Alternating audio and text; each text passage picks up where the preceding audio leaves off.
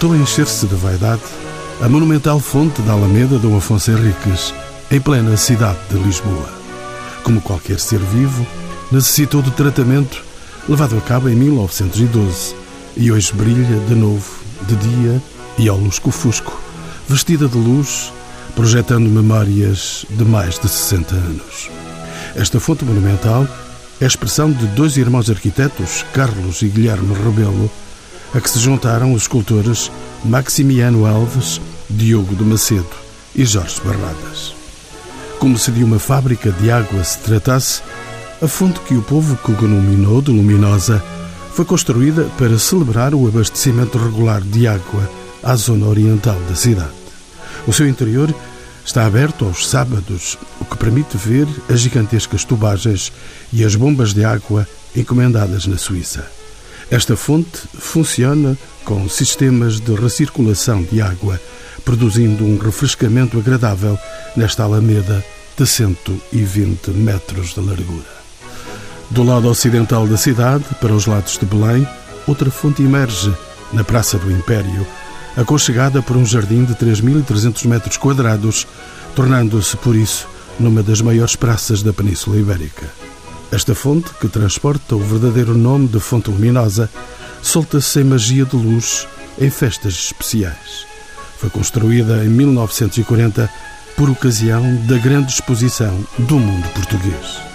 São convidados deste programa Manuel Saldanha, o arquiteto responsável pela recuperação destas fontes, Teresa Bispo, doutoranda em História da Arte, ela acompanhou a conservação e o restauro, Diolinda Folgado, doutorada em História e investigadora em Património Industrial e agora na Divisão do Património Móvel, Imóvel e Material da Direção-Geral do Património Cultural, e José Manuel Fernandes, do Centro Universitário de Arquitetura, a quem pergunto pela importância destas duas fontes construídas no século XX. Bem, para já é uma tipologia relativamente, não direi totalmente inovadora, mas renovadora da tradição das grandes fontes do período barroco e neoclássico. Depois apontam duas áreas novas da Lisboa do século XX. A área da dignificação culturalista e cultural dos aterros da zona de Belém, na integração da Praça do Império e da exposição do mundo português, depois permanece para outros equipamentos. Uma. A outra, eh, na estrutura da Alameda, um dos pontos terminais faz pandan visual com o Instituto Superior Técnico e organiza urbanisticamente e coerentemente uma área pelo Estado Novo, ambas de resto, que estava, não direi desqualificada, mas eh, incompleta, perdida, sem grande sentido foi uma fonte que assinalou momentos históricos de Portugal, sobretudo depois da Revolução. Sim, a fonte da Praça do Império a fonte da Alameda são, digamos, obras de arte pública integradas num conjunto urbanístico e arquitetónico e num espaço de utilização pública de vocação historicista, é? na boa tradição neo-tradicional do Estado Novo. É? Queria, evidentemente, evocar os grandes temas do passado naquela visão um pouco imobilista e tal. Mas, de algum modo, ligada a uma ideia de progresso. Nós não podemos esquecer, lança aqui um pouco para o debate, eventualmente polémico, o Estado Novo é que introduz o século XX em Portugal, no sentido da modernidade, das infraestruturas, da rede viária, dos equipamentos, do zonamento, da construção moderna, do botão armado, tudo o que queira chamar. Também lá esteve meio século. E depois o que acontece em relação a estas duas fontes? Já estamos na segunda metade dos anos 30 e há uma espécie de. não, não chega a ser reviralho, mas uma mudança política para um maior conservadorismo e uma certa recusa da modernidade com um desenho mais, mais brutal, mais direto, mais internacional. É? E as fontes participam nisso. Começam a aparecer novamente elementos decorativos, a evocação do barroco, do joanino, do pombalino, do século XVIII, na arquitetura que se constrói. E os equipamentos como as fontes exprimem, exprimem isso, ainda por cima com objetos comemorativos por si, por natureza funcional e plástica. Estou lembrando dos, dos escudos na fonte da, da Praça do Império, é? dos brasões. Aquela alegoria nacionalista está sempre presente, ligada à história. É? E saúde de novo, Diolinda Folgado, nos encontros com o património. Estas fontes surgem por volta dos anos 40 na cidade. Que transformações estavam a ocorrer na capital do reino, aqui em Lisboa?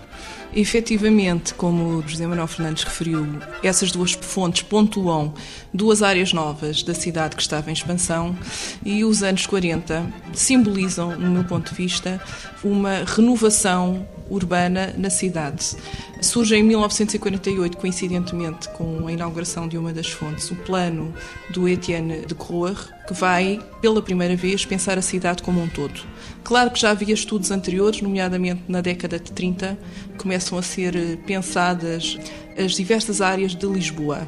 Mas temos de pensar Lisboa no século XIX, se calhar um pouco antes, porque no século XIX temos aquilo que muitos dizem que há uma incipiente industrialização, não é bem a minha opinião, mas há aquilo que é o desordenamento natural provocado pela industrialização e os instrumentos que são criados para o planeamento são pontuais na cidade. Posso recordar um deles apenas, que é o do Ressano Garcia, que vai estruturar o eixo dos restauradores até à zona norte da cidade. Mas estamos aí no início do século XX. Efetivamente, nos anos 40, há, pela primeira vez, este plano que vai pensar a cidade como um todo. E quando eu digo como um todo, é de facto nas suas várias funções. Também já foi aqui referido o zonamento. Esse plano traz-nos uma nova forma de olhar e de pensar as zonas da cidade. Quer sejam as residenciais, quer sejam as florestais, quer seja a nível do ensino, a nível da saúde, tudo aquilo que era a vocação moderna e dos tempos modernos para o homem moderno estava neste plano de urbanização e hum, as fontes luminosas, eh, ou a fonte luminosa e a fonte monumental, vão se integrar nesse novo desenho de cidade. A fonte da Praça do Império, José Manuel Fernandes, surge no âmbito da exposição do mundo português, que já aqui foi referido de certo modo, e que ocorreu em 1940. Por que a opção em construir esta fonte no âmbito de uma exposição que foi praticamente desmontada logo a seguir, após o seu encerramento. Eu não estudei em pormenor o processo da concepção dos conteúdos da Praça do Império, mas desde o primeiro momento é uma, uma área da exposição do mundo português que é uma área central, uma área emblemática. Está ali em frente aos Jerónimos? Está em frente aos Jerónimos, faz uma articulação até de composição simétrica com os Jerónimos e depois com os dois pavilhões principais de cada lado, faz uma praça do Império. E o, o conjunto dessa praça, o seu mobiliário, equipamento, bancos, arborização, é pensado claramente para durar para se tornar o jardim qualificador de um sítio que era apenas um aterro, um descampado, um terreiro.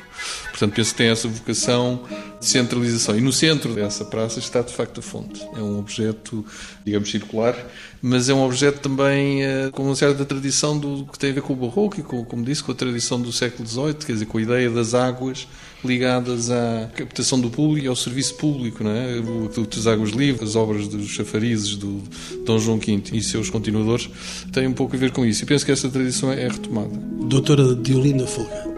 Reforçando só um pouco o que acabou de ser dito, acho que é pertinente pensarmos naquela praça, e eu penso que foi esse o pensamento que teve subjacente a quem encomendou ao Cotinelli Telmo, que era o arquiteto-chefe da Expedição do Mundo Português, a definição de uma praça que desse a maior visibilidade, por um lado, aos Jerónimos e que permitisse, por outro lado, o contacto visual com uma porta simbólica que era o Rio Tejo. Para quem pensou, a exposição havia duas portas físicas e uma porta natural. Uma porta física que era a ocidente para Cascais, que eu penso que era a porta da restauração, e depois uma porta a oriente, que era ali na Avenida da Índia, que era a porta da fundação, e havia uma porta natural que tinha de ser valorizada. Ela foi valorizada através da construção dessa fonte, que foi dos únicos elementos que teve depois um plano de urbanização que enquadrou precisamente essa obra pública. Eu penso que o Raulino ainda estava a dar pareceres sobre a construção dessa Praça do Império nos anos 50.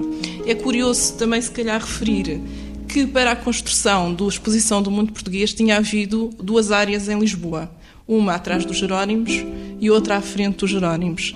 E toda a carga simbólica que esse edifício tem e aquilo que o Estado Novo queria enaltecer, que estava ali tão bem representado, vem precisamente reforçar a escolha desse elemento da água nessa praça. José Manuel Fernandes. É, continuando a reforçar, porque este aspecto é interessante. É a Praça do Império, é uma praça aberta ao rio, como uma praça do comércio. não se pensa muito nisto, não é? Mas a praça, que só tem três lados construídos em vez de quatro, é uma, uma espécie de originalidade muito lisboeta e portuguesa. A praça aberta ao mar ou ao rio, ou ao rio-mar, como é o caso do Tejo. E, portanto, há também um retomar da grande tradição da praça semi-aberta, digamos assim, do Terreiro do Passo.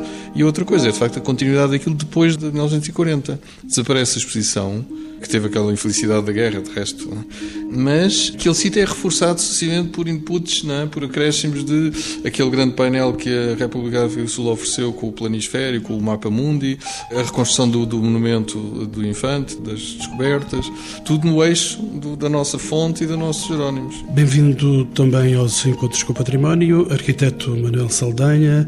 A nível dos sistemas de água, que tipo de efeitos se procurou criar nesta fonte e falamos desta fonte monumental? Podia considerar que são irmãs, ou se calhar primas.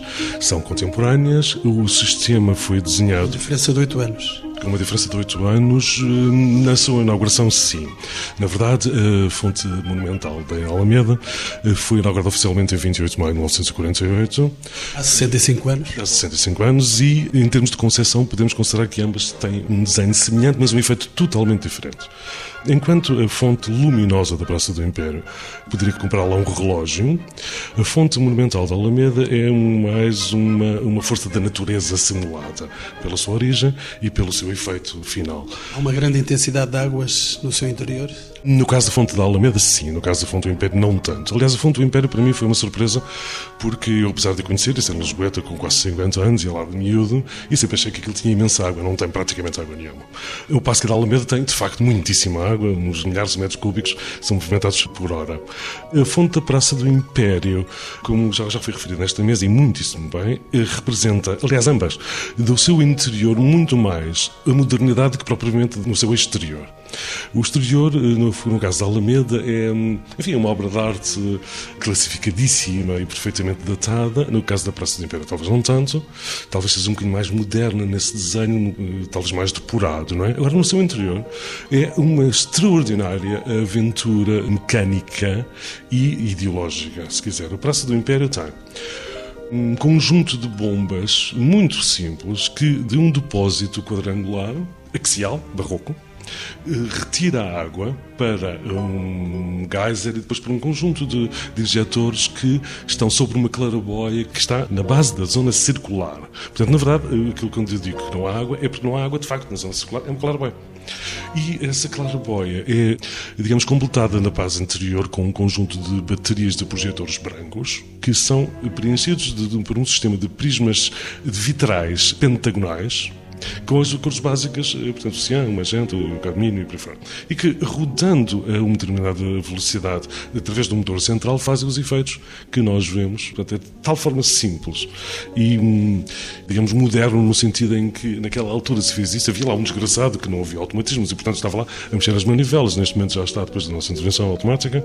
Mas sim, de facto, é assim. Na Alameda, o sistema, sendo semelhante do ponto de vista da captação, ou seja, há um lago inferior que funciona também como depósito de água, basicamente leva uh, os não sei quantos milhares de litros por hora para umas galerias superiores que, por sua vez, caem em cascata para o dito lago e, portanto, o sistema é um bocadinho mais fechado. Entretanto, vamos saber, do seu ponto de vista histórico, como é que surge esta fonte luminosa que foi inaugurada há 65 anos, já o dissemos. A sua construção surge exatamente em que contexto? Social, político, cultural? Enquanto a, a, fonte luminosa da Praça do Império surge uh, num contexto de uma exposição, a fonte da Alameda, que também tem uma carga muito grande a nível simbólico, ela surge e não pode ser dissociada nunca daquilo que era um dos principais problemas de Lisboa à época, que era a falta de água na cidade. A fonte monumental da Alameda simboliza precisamente a chegada das águas a Lisboa através de um novo sistema, sim, que era o Canal Tejo. É importante referir, fazendo aqui também uma leitura global da cidade, que onde temos o desenvolvimento urbano da cidade ao longo do tempo, está sempre pontuado por novos equipamentos de água. Simboliza esta fonte a modernização do país? Sim, mas eu vou ainda terminar o que estava a dizer. que é assim: temos em 1731, com Dom João V, o Aqueduto e as Amoreiras, um bairro industrial. Temos no século XIX, entre os anos 60 do século XIX e os 80 do século XIX, a construção de duas estações elevatórias de água a vapor em Lisboa estão associadas à industrialização de 800 na cidade, ao Oriente e ao Alviela, e temos, nos anos 40, um problema para resolver, colocado por Duarte Pacheco a propósito de querer regar continuadamente a mata de Monsanto e não tinha água que chegasse lá porque efetivamente a estação elevatória dos Barbadinhos não lhe permitia. Estamos perante uma arquitetura moderna. Estamos perante uma infraestrutura moderna. É isso que está ali. É a diferença é entre infraestrutura e arquitetura. Vamos lá ver. Não podemos pensar aquela estrutura sem a nova estação elevatória de água que se inaugura no mesmo ano, em 1948, nos Olivais, integrada numa área industrial de excelência planeada precisamente por de Groer. E é essa relação umbilical entre a estação elevatória dos Olivais, inaugurada em 48, e a fonte monumental que tem de ser feita. Posso referir que a escolha do sítio para a fonte monumental foi dada a escolher a Duarte Pacheco e havia a hipótese de se colocar essa fonte ou no Parque Eduardo VII ou na Alameda e efetivamente havia também a necessidade de resolver aquela estrutura urbana, quer a nível de circulação, quer a nível do fecho e da sua relação com aquela outra acrópole que é o Instituto Superior Técnico e efetivamente a cidade pontuou ao Oriente esse novo equipamento que é a chegada das águas a Lisboa. De qualquer modo, eu também gostava de dizer que há aqui uma grande carga simbólica, porque se esta fonte e a estação elevatória são de 1948 e são do mesmo arquiteto, o projeto é exatamente do Carlos Rebelo de Andrade, o que acontece é que a comissão que foi criada à época, em 33, para fazer o acompanhamento e a fiscalização destas obras, integrou, desde o primeiro momento, quer as obras do Canal Tejo, quer o reforço que tem 45 km de distância, desde a Azambuja até aos Olivais, e que vão permitir a modernização quer do programa habitacional, quer do programa industrial, quer do programa hospitalar. Portanto, não podia haver modernidade sem água e sem eletricidade, mas isso é outro programa. Este input foi colocado também naquilo que era a comemoração do centenário em 1940. José Manuel Fernandes, vou-lhe dar a palavra, vou fazer entrar em programa dentro de momentos a Teresa Bispo, que é a nossa convidada também, mas José Manuel Fernandes. Bem, eu também estou em pulgas para saber as novidades da obra extraordinária de recuperação destas duas fontes. Já é só para acrescentar ou clarificar a questão dos autores e da linguagem, porque há aqui uma questão da modernidade e do tradicional, do, da evocação do passado e do desenho moderno. Digamos, a fonte da Praça do Império é uma fonte mais próxima do modernismo, como disse. Coutinho Leitão, que é um geómetro do modernismo, é um criativo eh, esclarecido, límpido, um tipo para a frente, quer dizer, fez a canção de Lisboa, fez as, as primeiras bandas desenhadas nos encantaram enfim, a infância dos meus pais, né? E portanto é natural que haja ali uma pureza, é? uma simplicidade e uma eficácia. Também está no pavilhão que ele desenhou, que é o principal pavilhão. Mas isso é em 1938, 39, 40. É a primeira parte da questão.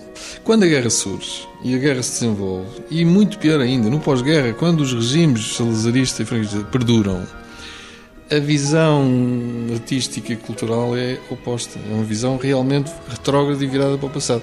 E a fonte monumental da Alameda já sofre esse olhar que é completamente diferente. E que fonte é então construída na Alameda? Para dirimirmos questões. É uma fonte neobarroca, em, em grosso modo. Eu lembro de uns postais, eu quando era miúdo, os meus pais levavam-me a ver a fonte luminosa que eu morava ali na Espanha de França, é? Era um espetáculo, um espetáculo barroco. O barroco é espetáculo. Era colorido. Lembro de uns postais que tinham uh, fonte pintada, é? Quer dizer, com policromia.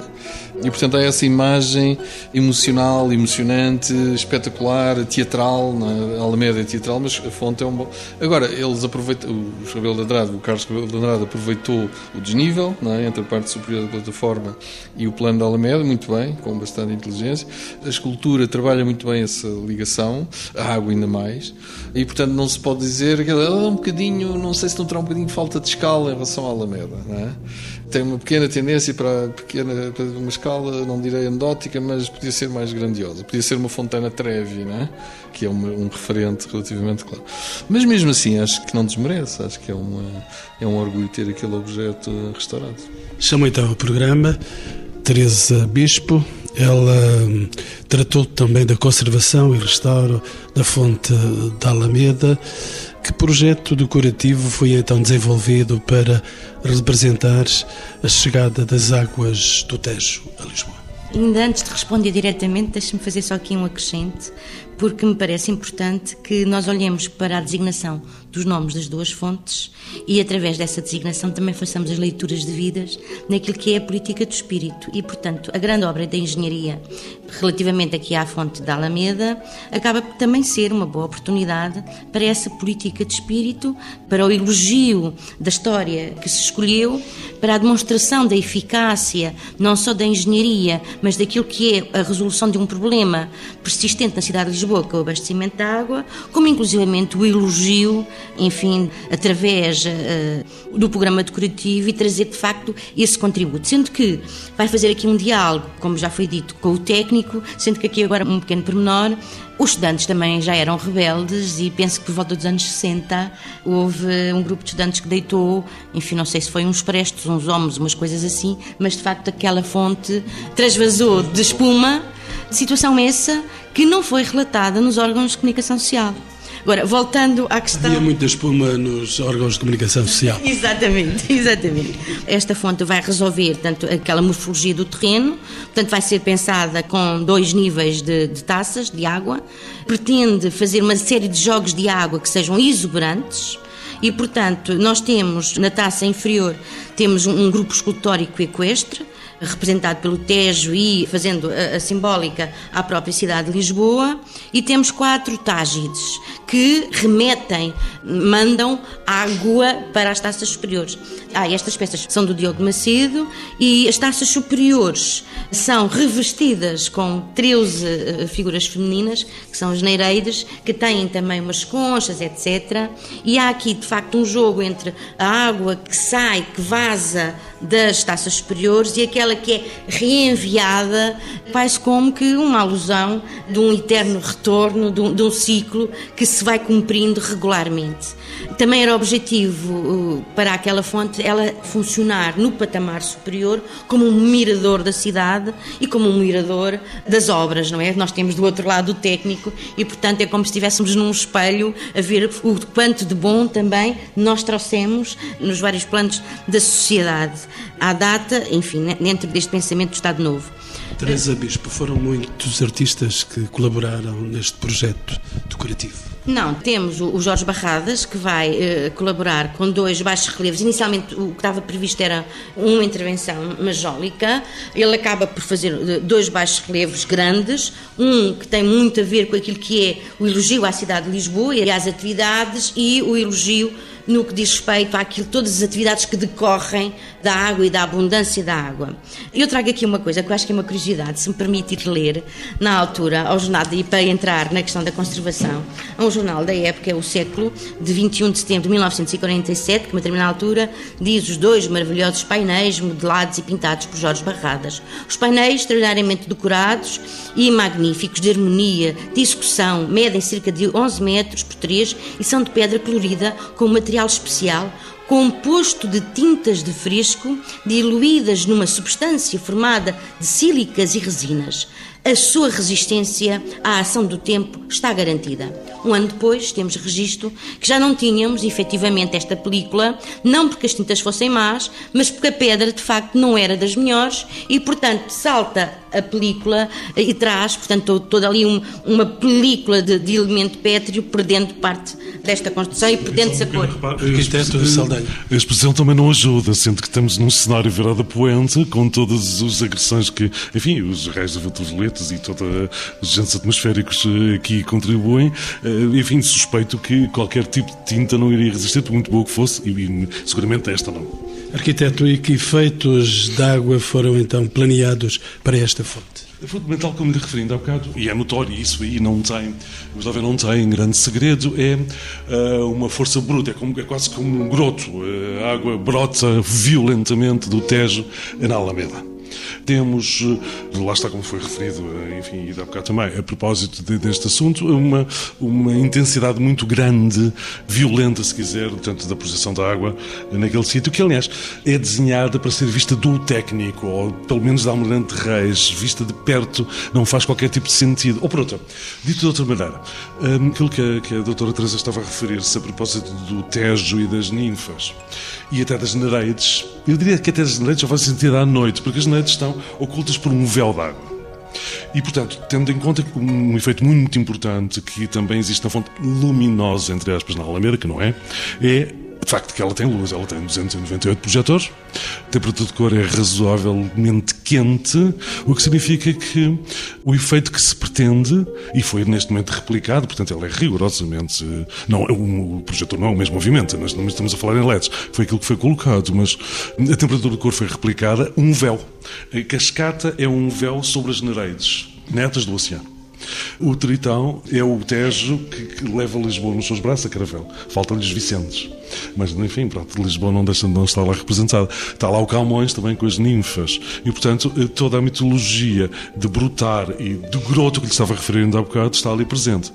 Estava eu a dizer que eh, aquilo foi desenhado, com o meu colega José Manuel acabou de referir muitíssimo bem, com alguma falta de escala. Essa falta de escala se calhar é clássica do ponto de vista português, não sei, porque o projeto original não foi cumprido. O projeto que nós temos, com as maquetes e, e perspectivas, aliás, recomendo, eh, há aí muitíssima informação no Arquivo Fotográfico de Câmara Lisboa, que está disponível online para qualquer consulta, não só do, do que era a Alameda antes de ser a Alameda, como da construção, do projeto, como da construção, das várias fases da construção, como da obra acabada. E percebe-se que há ali qualquer coisa que falta faltam-lhe uma série de vasos alegóricos que estavam projetados para a balustrada, falta-lhe um nível de taças no muro de suporte, que é aquilo basicamente é, e provavelmente faltam-lhe 4 ou 5 metros que estavam projetados originalmente. Agora, só para concluir a sua pergunta a propósito da monumentalidade e dos efeitos, os efeitos maiores, o tal véu de monumentalidade, enfim, é, são claramente para ser vistos no mínimo de Almirante Reis, eu diria, do, do, técnico. Os outros, que são aqueles mais finos, Nereides e o Tristão e, e, as, e as ninfas, são aqueles que compensam quem está mais perto. Estamos a falar das várias faces desta fonte. Entretanto, deixe-me só saber se no interior a bombagem o tratamento das águas, pela força dos motores que foram introduzidos, têm posturas, têm capacidades de força diferentes? Sim, têm capacidade de forças diferente pelo simples facto do débito da fonte monumental, Alameda, é ser muitíssimo maior. Do ponto de vista filosófico, não são diferentes. Ou seja, do ponto de vista de desenho. Nós temos basicamente sempre aquilo que é a água da qual as bombas vão, eh, digamos, puxar para os efeitos que se pretendem. No caso da Alameda, claro que sim, que é muito mais eh, importante, temos seis bombas, representa potência, mas são grandes. No caso da fonte da Praça do Império, a filosofia é a mesma, ou seja, temos também o mesmo depósito, do qual as bombas vão buscar água, mas o débito é muito menor. Teresa Bispo, ia a dizer? Duas coisas. Uma que tem a ver essencialmente com a conservação e restauro é a dimensão daquela fonte e de toda aquela pedra que reveste a fonte, sendo que... que é muito... Fala da monumental. Sim, da monumental. Sendo que, se bem que Lisboa, praticamente eh, tudo o que é ornamento, monumento, é feito em Liós, de facto, aquela fonte não tem esta qualidade curiosa que nós uh, estamos habituados, que tem esta resistência e que é fácil de trabalhar em termos escultóricos, esta fonte não tem esta qualidade. E, portanto, quer a dimensão da fonte, quer algumas circunstâncias específicas da sua própria funcionalidade, acabam por ser uh, ou por trazer uh, dificuldades acrescidas em termos da conciliação da obra e do trabalho final. Queria dar aqui uma pequena nota, porque também o mesmo, o mesmo século, em 1944, diz, numa notícia de, de, de 14 de outubro, que a fonte está terminada. Mas não pode ser inaugurada porque nos faltam os mecanismos e temos que aguardar o final da guerra.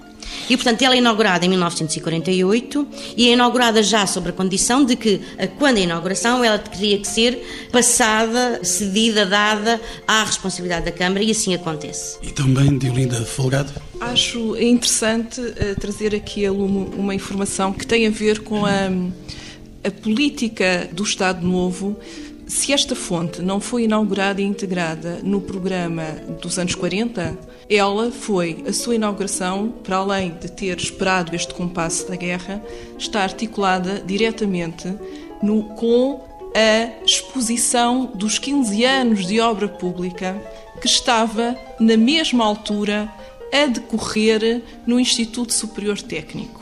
Portanto, nós tínhamos de um lado a inauguração da fonte monumental e do outro a exposição dos 15 anos de obra pública do Estado Novo.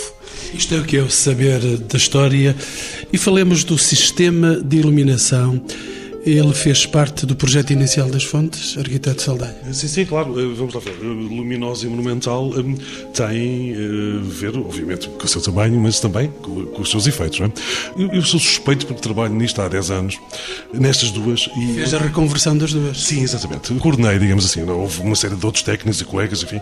não quero ser injusto para ninguém, portanto não vou citar mais nenhum.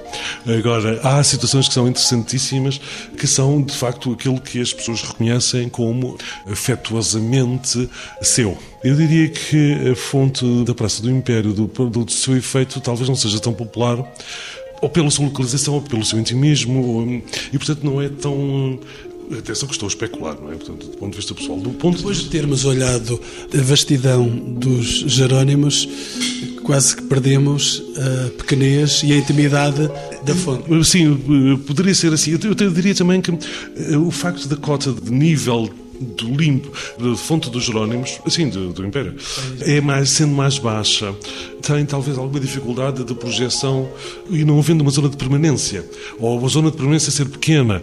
Eh, há um talhão da parte da Praça do Império que, que circunda a fonte e esse mesmo assim ainda percebe é mais baixo do que a própria fonte. Portanto, talvez por aí haja alguma menos popularidade desse efeito. Ou passo que a outra, claramente, é o contrário. É?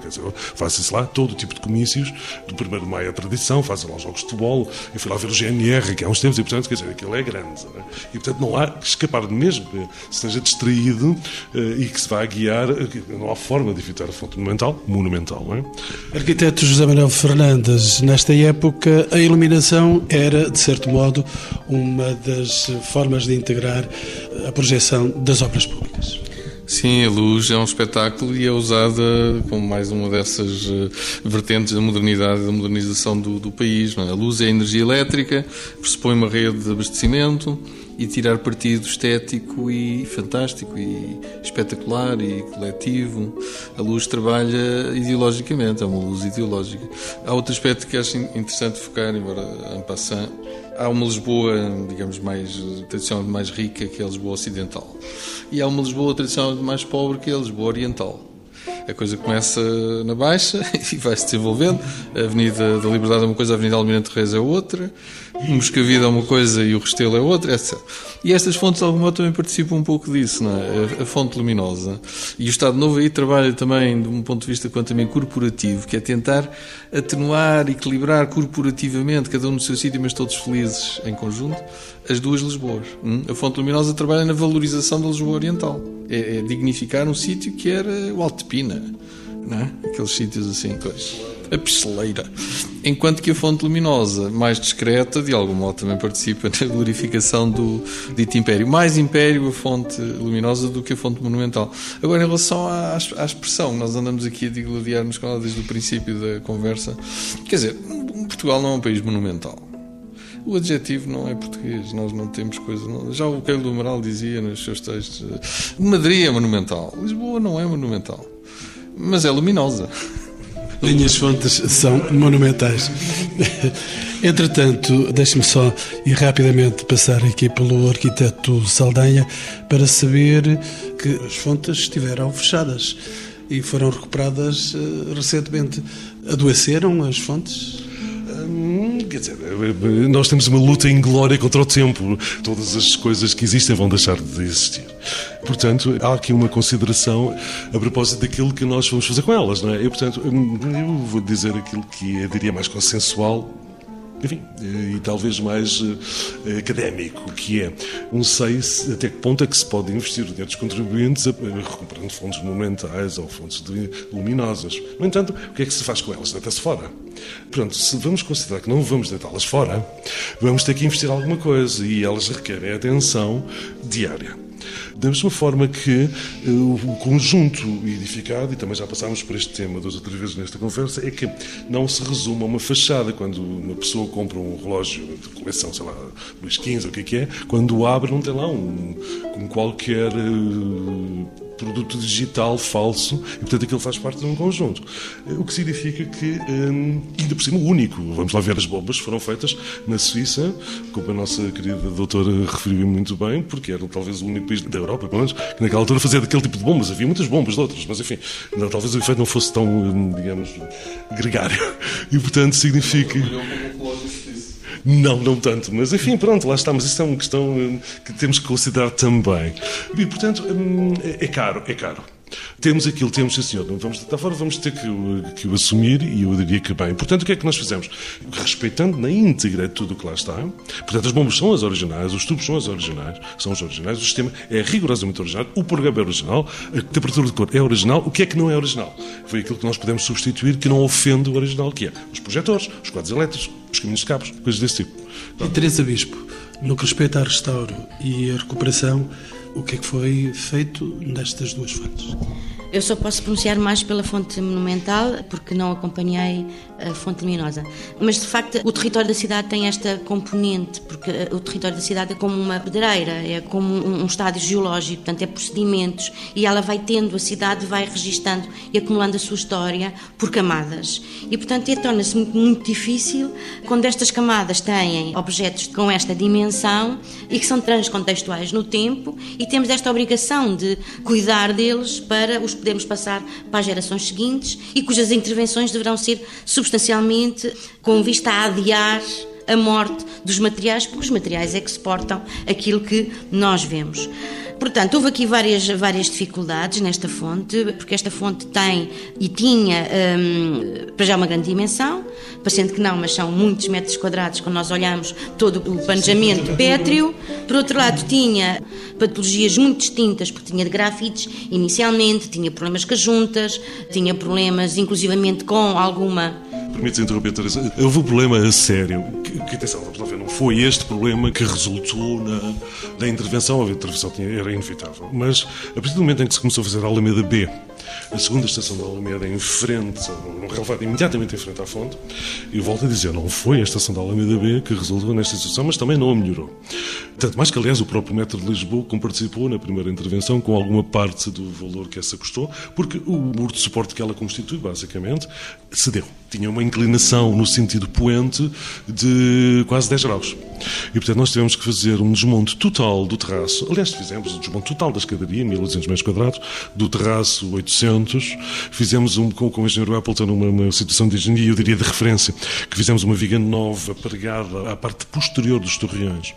E que essa foi depois ancorada na direção do jardim, portanto, na direção nascente, para que, para, para que o muro não quisse, não é? E, portanto, houve ali uma intervenção de recuperação de fundo que, enfim, vai ser rentabilizada durante ao longo dos anos. É? Deixa-me perguntar-lhe se, de facto, há segurança nestas eh, fontes. Teresa Bispo, elas podem ser visitadas. Sim, aliás. E em segurança? Em completa segurança. De outra maneira, a Câmara não facilitava estes acessos, porque, como tutela e como responsável, nunca poderia sequer, com alguma dúvida mínima, disponibilizar uma visita. Portanto, as visitas estão disponibilizadas. Estão fa... As visitas, as visitas são. Uh, não, isto é uma coisa entusiasmante e, portanto, como sou suspeito que estou aqui a trabalhar há tantos anos, acabo por viver isto a primeira intervenção da Praça Pé, e única, única, houve uma intervenção mais recente, mas foi só de manutenção, acabou em 2004. Foi acompanhada por mim e eh, no dia do património nós decidimos, se quiser, eu eh, apostei na abertura da fonte ao público porque acho que as pessoas gostam mais daquilo que conhecem. E, infelizmente, a fonte da Praça do Império não pode estar permanência aberta ao público, quase que tem que andar de gatas em qualquer dos sítios, mas naquela altura foi, por uma questão de curiosidade, porque tinha sido recentemente recuperada. Tem lá umas máquinas giríssimas, aqueles prismas são bonitos, e pronto, e foi durante um par de horas durante a tarde. E nós tivemos... Mas é edições eh, luminosas periódicas. Não, não, não, não, A fonte estava desligada. Não, agora, atualmente. Sim, ela está a funcionar. Eu estou a falar do, do visita ao interior, ao mecanismo. Relação à visibilidade exterior e normal, há dias certos, horas certas para ver as luzes à noite? Ah, não sei dizer agora que horas é que são. Pelo menos nos dias festivos elas aparecem iluminadas. Não, a fonte, elas são todas a funcionar. Normalmente, todos os dias funcionam. Com iluminação? Eu estava a falar da visita ao interior. Foi pontual naquelas semanas de património de 2004 e foi um enormíssimo sucesso. Havia não sei quantas jiboias à volta da uma fila com umas centenas de pessoas. E, baseado nessa experiência, atrevi-me a sugerir que se fizéssemos uma coisa na fonte monumental. Porque, aí sim, a visita é feita com toda a segurança, não tem que se andar de gatas, as galerias são interessantes. Portanto, e desde abril do ano passado, eh, estamos abertos aos sábados à tarde, das 3 às 6. E há visitas guiadas, que tenho feito com muita regularidade, e já fizeram filmes e telenovelas e, Portanto, no primeiro dia que a fonte esteve aberta, em qualquer coisa de abril do ano passado, tivemos 700 visitantes.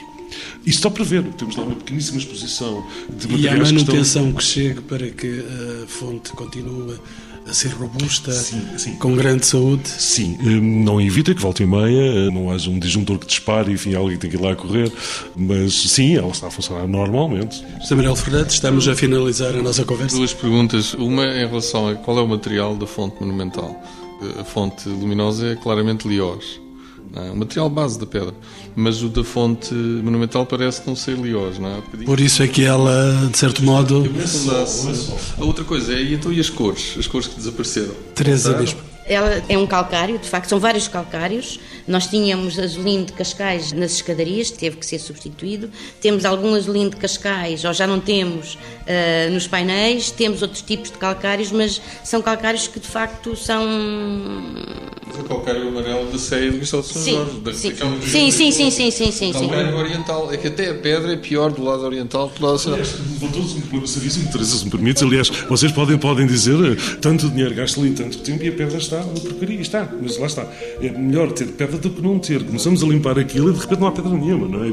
Naquela altura, porque nós já tivemos várias fases de intervenção nesta fonte, da primeira vez estava a haver de facto um estudo da cor para se poder recolocar a cor. Na altura, depois houve ali uma, umas interrupções dos trabalhos que não teve a ver com, digamos que a dinâmica do trabalho técnico, teve a ver com outras dinâmicas, pelo que não foi possível fazer, na altura, terminar a consolidação do baixo relevo para depois receber a pintura e, portanto, essa parte foi interrompida. Mas, de facto, há a possibilidade, porque nós até temos o registro e o estudo das cromias que estavam na fonte e, portanto, poderia ser interessante até porque a existência da cor naquele baixo relevo ajuda, porque estamos a falar de grandes dimensões e de grandes distâncias de visualização, ajudam a reconhecer as formas e, portanto, aqueles painéis a terem uma leitura da narrativa que o artista eh, acaba por conceber e esculpir que não temos hoje. Teresa Bispo, então, ia dizer ainda? Só queria fazer aqui uma pequena graça. É porque, para a fonte da Alameda, pelo Dr. António Correia de Oliveira, eh, foi feito um poema que era para ser inscrito na ponte, que não chegou a ser inscrito. E como é pequenino, achei que poderia ter alguma graça ler aqui para. António Correia de Oliveira? Exatamente, mas não é esse. Há sedes que a fonte sente e jamais se hão de apagar. A vida é rio nascente, trazendo a sede do mar. Sagrado Tejo, eu ouvi-o, na fonte monumental. Bebendo, bebi a fio, as sedes de Portugal. Para terminar, de facto, este poema, que não chega a ser inscrito, traz em duas quadras tudo o que é os princípios da propaganda e do elogio que casa entre a poesia e a engenharia, entre o abastecimento da água à cidade e a população, aquilo que tem a ver com a política de espírito da altura do Estado Novo.